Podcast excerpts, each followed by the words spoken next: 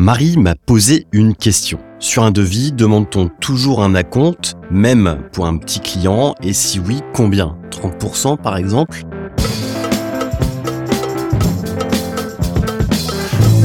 Hello Marie, ici Pierre Dron, ton coach pour devenir remarquable.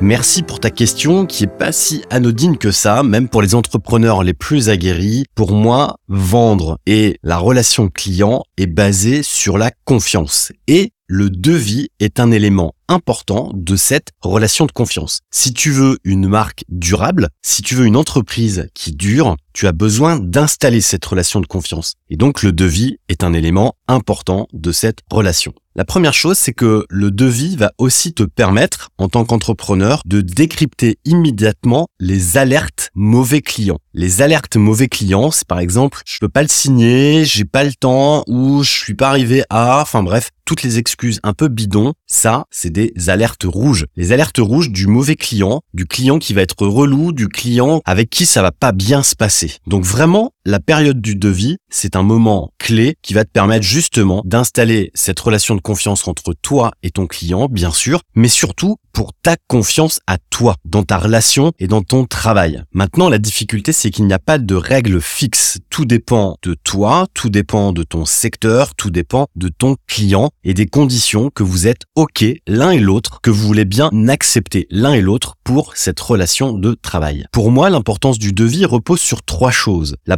C'est les conditions de la collaboration. En gros, quelles sont tes attentes à toi, quelles sont les attentes de ton client et surtout, quels sont vos engagements respectifs. Par exemple, qu'est-ce que je m'engage à te livrer, qu'est-ce que tu m'engages à me donner comme information et comme élément pour que je fasse correctement mon travail et surtout, qu'est-ce qu'on s'engage l'un et l'autre à échanger pour obtenir une relation, pour obtenir une vente. Ensuite, la deuxième chose importante dans un devis, c'est la responsabilité de chacun. Ici, je t'invite à vraiment fixer les responsabilités de chacun. En d'autres termes, si ça merde, qu'est-ce qui se passe? C'est peut-être mon passé de juriste, mais ici, je t'invite vraiment à poser, par exemple, ton droit à l'image. S'il n'y a pas de paiement, qu'est-ce qui se passe? Qui va gérer en cas de conflit, etc., etc. Tu peux vraiment poser les choses dans ton devis. En tout cas, je t'invite à le faire et vraiment de poser les bases pour que justement cette relation soit basée sur la confiance puisque chacun saura exactement ce dont il est responsable et ce qu'il s'engage à faire.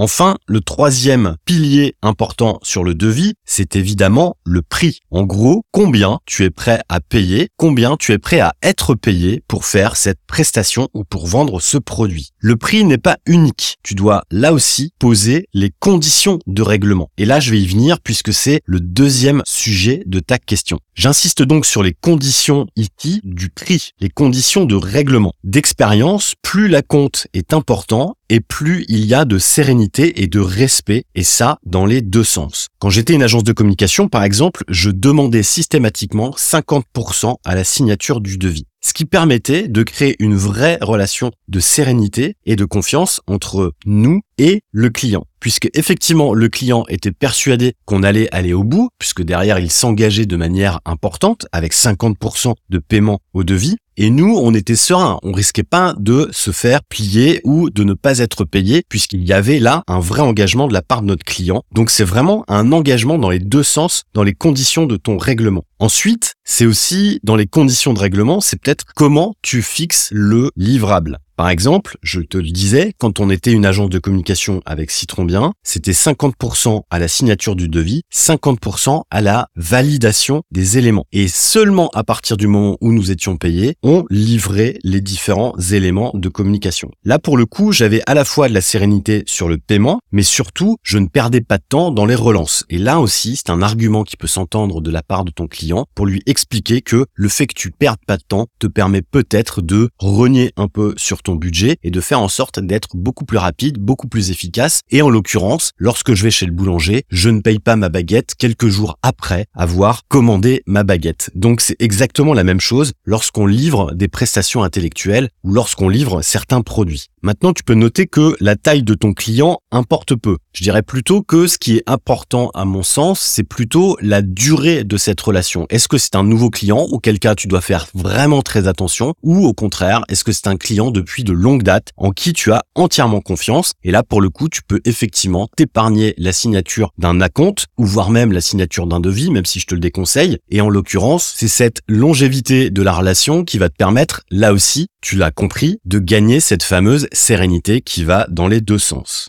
Bref, tu as compris dans mon propos que ce qui était le plus important dans l'échange et dans la relation avec ton client dans ce devis, c'est vraiment cette question de sérénité, cette question de confiance. Maintenant, la solution idéale pour gagner en efficacité, c'est de mettre en place des process pour tes devis. Et là, je t'invite à un prochain épisode pour qu'on puisse en discuter, toi et moi. Maintenant, c'est à toi de jouer. Pour réaliser des devis en béton, deviens remarquable. Pour recevoir mes prochains épisodes, abonne-toi. Et si tu veux me poser une question comme Marie, rejoins le club remarquable. En attendant, je te dis, porte-toi bien. Salut